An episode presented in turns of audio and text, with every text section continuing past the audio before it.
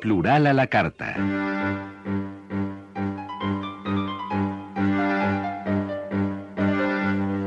Un enfoque independiente de la vida cultural. Un programa de la revista Plural de Excelsior en colaboración con el Instituto Mexicano de la Radio. Este programa llega hasta ustedes gracias al patrocinio de la Comisión Federal de Electricidad.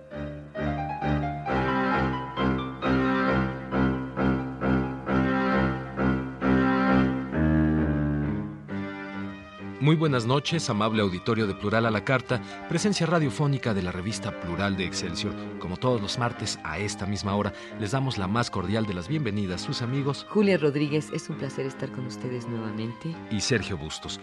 Hoy, amigos, amigas, nuestro programa es un homenaje a la memoria de un gran hombre, uno de los mejores hombres de nuestra cultura, fallecido el 28 de septiembre pasado. Me refiero al maestro Edmundo O'Gorman.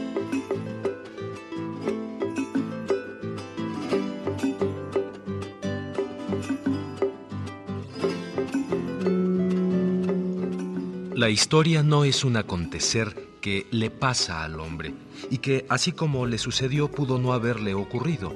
Mera contingencia y accidente que en nada lo afecta. La historia debe ser entendida como algo que va constituyendo al hombre en su ser espiritual. La historia, por lo tanto, es una modalidad de lo que llamamos vida. Edmundo O'Gorman.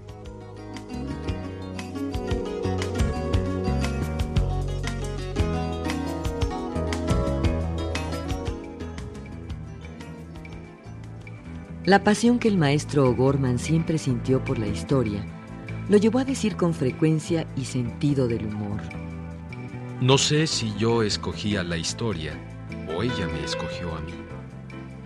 La visión que Edmundo O'Gorman tenía de la disciplina a la que entregó su vida, la historia, se caracterizó por estar preñada de imaginación creadora y rebeldía frente a los dogmas. Así, su aproximación a la historia era una amalgama de conocimiento sólido, originalidad, agudeza, frescura y talento imaginativo que le permitió mirar con ojos nuevos los hechos de la historia.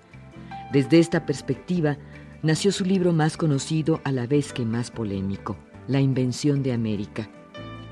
Esta misma línea de pensamiento lo llevó a afirmar en 1992, con motivo del quinto centenario de América, que América no había sido descubierta, ni mucho menos representaba el encuentro de dos mundos, dos culturas, y añadió que el término descubrimiento debía cambiarse por los de dominación o apropiación.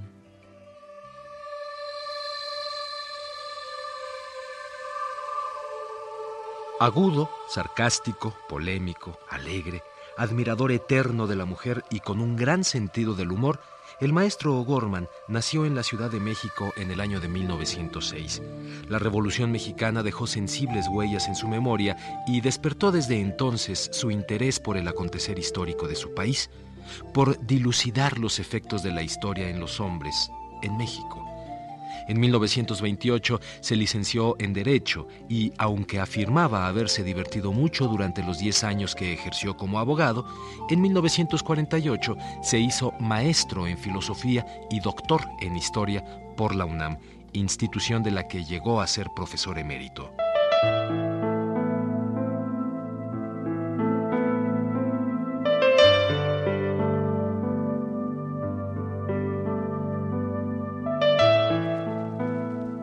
Edmundo O'Gorman confesó que una de las etapas más felices de su vida fue cuando trabajó en el Archivo General de la Nación de 1938 a 1952.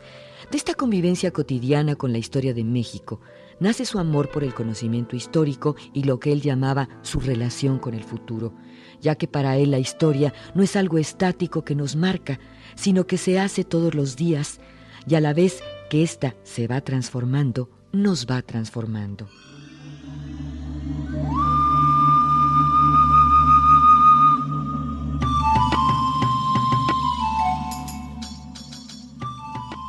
Entre un sinfín de ensayos del maestro O'Gorman sobre México y su concepción de la historia, destacan sus libros la idea del descubrimiento de América, la invención de América, la supervivencia política novohispana, México, el trauma de su historia, Destierro de sombras sobre el origen histórico de la Virgen de Guadalupe, dos concepciones de la tarea histórica y México, 50 años de revolución, por solo nombrar algunos de sus títulos principales.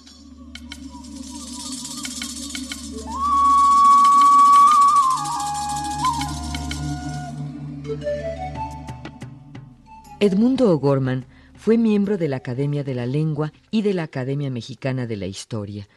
Premio Nacional de Letras, Premio de Historia Rafael Eliodoro Valle, Premio UNAM a la Docencia en Humanidades, doctor honoris causa por la misma UNAM, y llegó a ser condecorado por el gobierno polaco, entre otras distinciones a la calidad de su labor.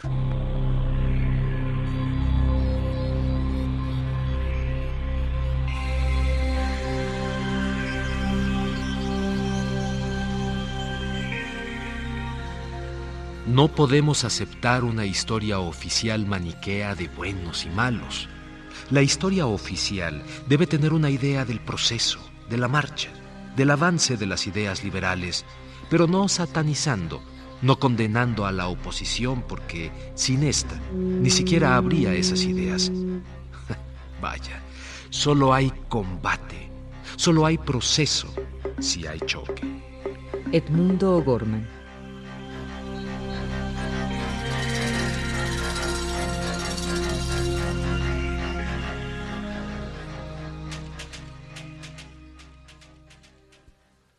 La maestra María Cristina Torales Pacheco nació en la Ciudad de México.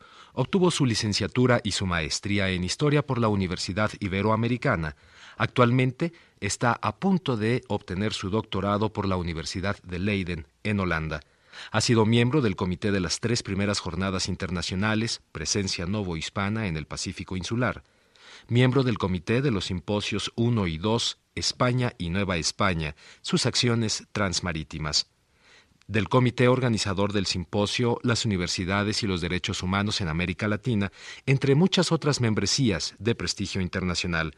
Ha sido también distinguida como Maestra del Año en 1976 por la Asociación de Profesores Investigadores.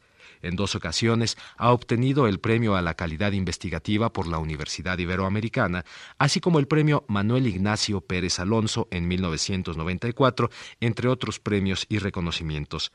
Ha escrito un gran número de ensayos sobre la vida y los sucesos en el México colonial como La legalización de la propiedad de los pueblos indios de Cholula 1707-1717 para el gobierno del estado de Puebla 1991 o La familia Iraeta, Iturbe e Icaza en familias novohispanas para el Colegio de México, entre muchos otros libros. La maestra Torales fue colaboradora durante 20 años del maestro Edmundo O'Gorman, así como coautora, junto con él, del libro La edición de las obras históricas de Fernando Alba Istlizochitl para el Instituto de Investigaciones Históricas de la UNAM y en la reconstrucción del Libro Perdido de Fray Toribio de Benavente Motolinía, publicado por el Consejo Nacional para la Cultura y las Artes.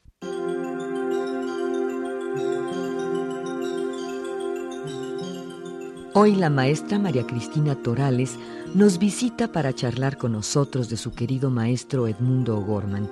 Démosle una cálida bienvenida y dispongámonos a disfrutar de su compañía en...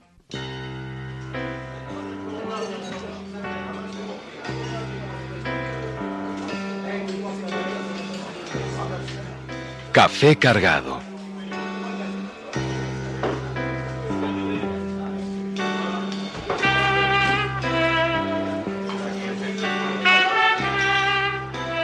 Una charla con sabor.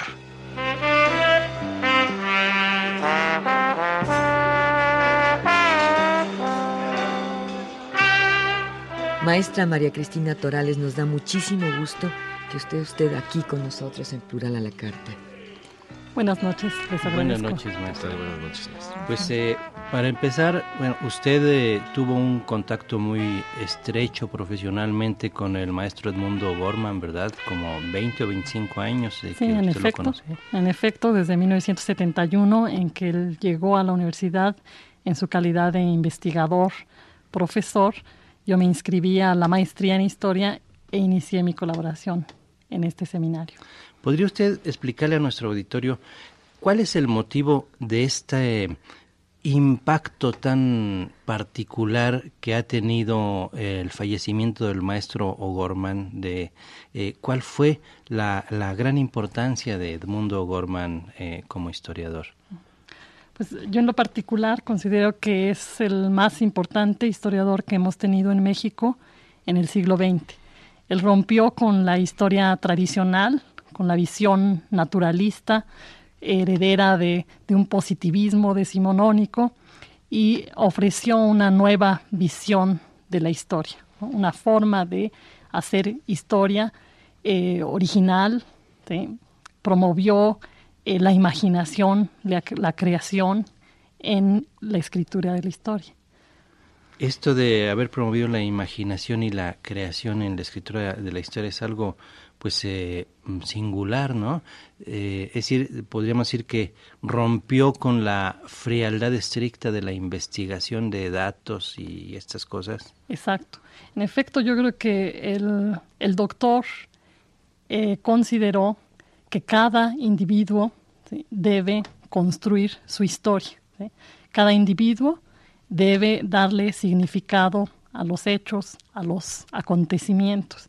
Y en la medida que estos adquieren significatividad, eh, se eh, genera la historia. Es decir, que los hechos, eh, los acontecimientos históricos no tienen un significado por sí mismos. Él consideraba que no, que no era posible que un hecho, vamos, un hecho adquiere significado en la medida que el individuo toma conciencia de la, del hecho ¿sí? y de la relevancia de este en su acontecer en su vida misma. A esto se refería cuando él hablaba de que así como la historia se transforma, también nos transforma a nosotros, que la historia es un eh, constante estar eh, siendo, En efecto, en efecto, ¿no? La, historia no está hecha, no está dada, ¿sí? No hay eh, verdad absoluta, ¿sí? Cada generación construye su historia y esta historia es la que le da significado a, a la generación. De esta manera nos ofrece una historia viva, dinámica, eh, creativa. Él también estaba en contra de este estatismo precisamente de que un hecho histórico es de una sola manera y se determina a, la siguiente generación por eso y no hay más polémica, ¿no? Él estaba en contra de esto, Claro, en efecto, en efecto. Y yo creo que toda su vida con una personalidad jurídica, un abogado litigante, que, fue, ¿sí? que fue durante 10 años y que luego en su quehacer como historiador eh, mantuvo presente, eh, combatió estas eh, visiones fatalistas, absolutas de la, de la historia. Maestra, ¿estaría usted de acuerdo en que, por desgracia, toda esta posición de O'Gorman ante la historia no tuvo influencia en la enseñanza de la historia en, México en los niveles eh, elementales de educación? Yo creo que, que si la influencia e, es, presente, vamos, yo creo que, que podemos considerar que sí llegó su influencia incluso a los niños, a los jóvenes, si recordamos que los textos, los primeros textos gratuitos que se eh, dieron en nuestro país, fueron elaborados por sus discípulos. La doctora eh, Josefina Vázquez, que presidió la, primera eh, colección de estos textos para la historia de México, pues fue su discípula en la Universidad Nacional Autónoma. El maestro Eduardo Blanquel también participó en esto. Más adelante, en los textos de secundaria, colaboraron también otros de sus eh, discípulos de su seminario de historiografía en la Universidad Nacional Autónoma. Creo que si nosotros damos lectura a estos primeros textos eh, gratuitos, podemos ver la, presencia de esta visión de la historia de, de Pero estos primeros textos gratuitos, ¿de qué época son?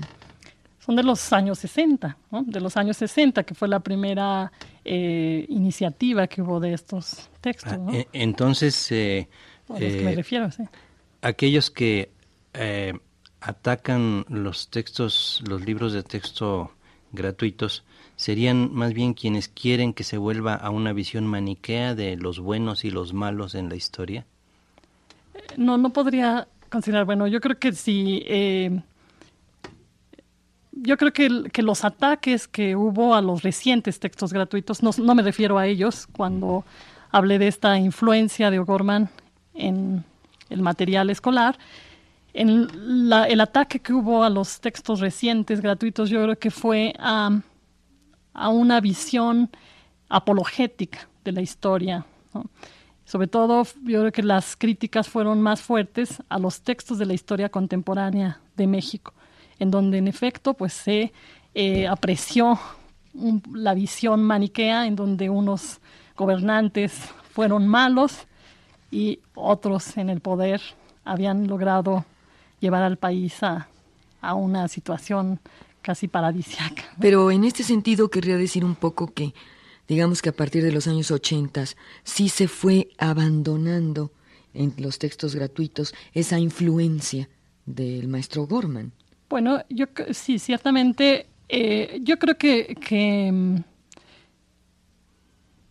disminuyó la influencia de O'Gorman en un primer momento en la Facultad de Filosofía y Letras de la UNAM. En la Universidad Nacional, en la medida que fue penetrando el materialismo histórico como ideología imperante para el análisis eh, científico, social, la visión historicista del doctor O'Gorman fue poco a poco desplazada.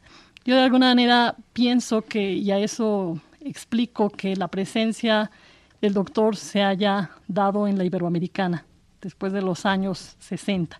¿sí?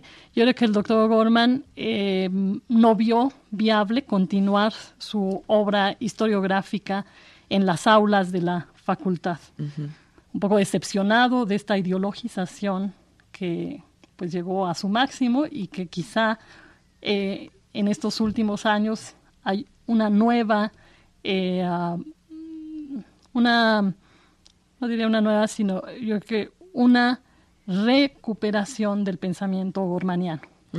Realmente es sorprendente el lunes y martes que fue el homenaje en la Facultad de Filosofía. El salón, el aula magna estaba totalmente lleno por jovencitos, jovencitos de 17, 20 años, realmente entusiasmados, escuchando las apreciaciones del pensamiento gormaniano, que creo que ahora adquiere una nueva vigencia. Entonces esto es importantísimo, realmente eh, yo creo que es muy importante, sí, eh, apoyar, fomentar, difundir el pensamiento de, historicista de, de O'Gorman, ¿verdad? Porque eh, con esto se acaban estos, se acabarían los maniqueísmos que nos falsifican y nos congelan la historia, ¿verdad? Claro, y nos determinan. Sí. En ese sentido, su visión es en cierta medida imparcial, no trata de ser lo más imparcial posible en su visión de, de los hechos, digamos. Maestra, para terminar, yo quisiera que nos dijera algo acerca de la colaboración que usted tuvo personalmente con el maestro Gorman. Eh, yo colaboré en la, Universidad Iberoamericana en su seminario de historiografía, en, la que, en el que él preparó las obras históricas de Fernando de Alvis Xochitl, este historiador texcocano, que eh, procuró insertar esta historia antigua del pueblo mexicano en una concepción histórica universal, occidental. Y más adelante, una vez concluida esta, eh, estos labores, realizamos también la reconstrucción del libro perdido de Fray Toribio de Benamente Motolinía, uno de los primeros doce religiosos franciscanos que vinieron a estas tierras y que dejaron testimonio de, su acción. Pues después de, haber eh, tenido este descenso debido a la influencia de la interpretación marxista de la historia, realmente viene a verse como Edmundo Gorman eh, viene a formar parte de toda esta nueva época de liberación del pensamiento, ¿verdad? Sí, de la, vamos, la, también la presencia, la vigencia de la, de la hermenéutica hoy eh, le da al, a la obra de O'Gorman un nuevo significado. Creo que eh, pues que quizá él hubiera querido ver, ¿no? Esta, cómo se adquiere, eh, adquiere vigencia su pensamiento histórico, ¿no? En la, en, los, en la historiografía contemporánea, en la filosofía de la historia imperante, nuevamente se recupera la visión de cómo la historia es texto, la historia es ideas, y en este sentido queda enmarcada la historia que hizo O'Gorman. Y de esta manera podemos estar seguros de que hay una... O'Gorman dejó una escuela. Sí, podemos asegurar, garantizar que O'Gorman dejó una escuela en dos líneas, ¿no? En esta reconstrucción de textos y en esta, vamos, esta forma de interpretación de historia. Pues maestra María Cristina Torales, le agradecemos infinito que haya compartido con nosotros este pedacito de la historia del maestro O'Gorman este pedacito de historia que usted compartió con él. Y bueno, pues eh, nada más que invitarla a que más adelante, con un poquito más de tiempo, eh, hablemos un poco más también del maestro Gorman. les agradezco mucho a ustedes su Quiero señalar que eh, aparte de los méritos del maestro Gorman, pues quisimos hacer este homenaje a él porque también fue un buen amigo de la revista Plural y colaborador de, de Plural. Claro, en efecto. Sí, creo que él siempre estuvo muy orgulloso de los textos que, que, entregaba a la revista, sobre todo en sus primeros años. Muchas gracias. Gracias, buenas noches. Muchas gracias. Buenas noches.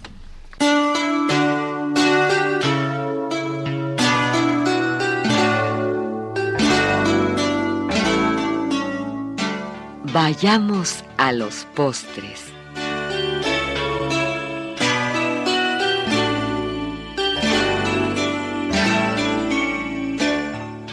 Los platillos editoriales del momento.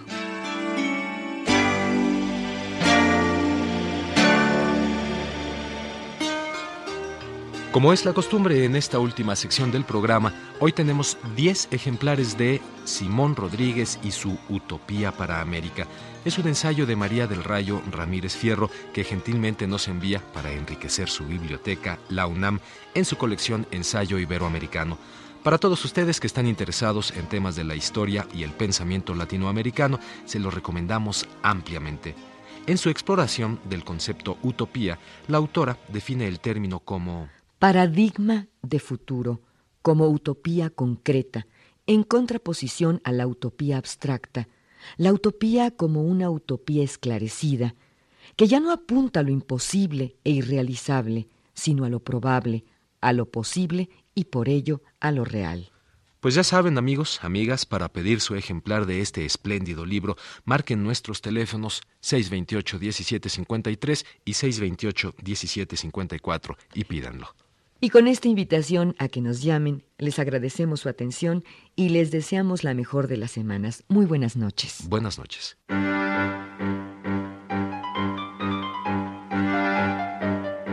Plural a la carta.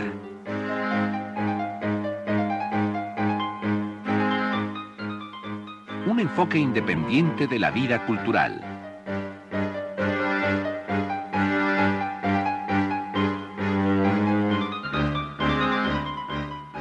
Programa de la revista Plural de Excelsior en colaboración con el Instituto Mexicano de la Radio.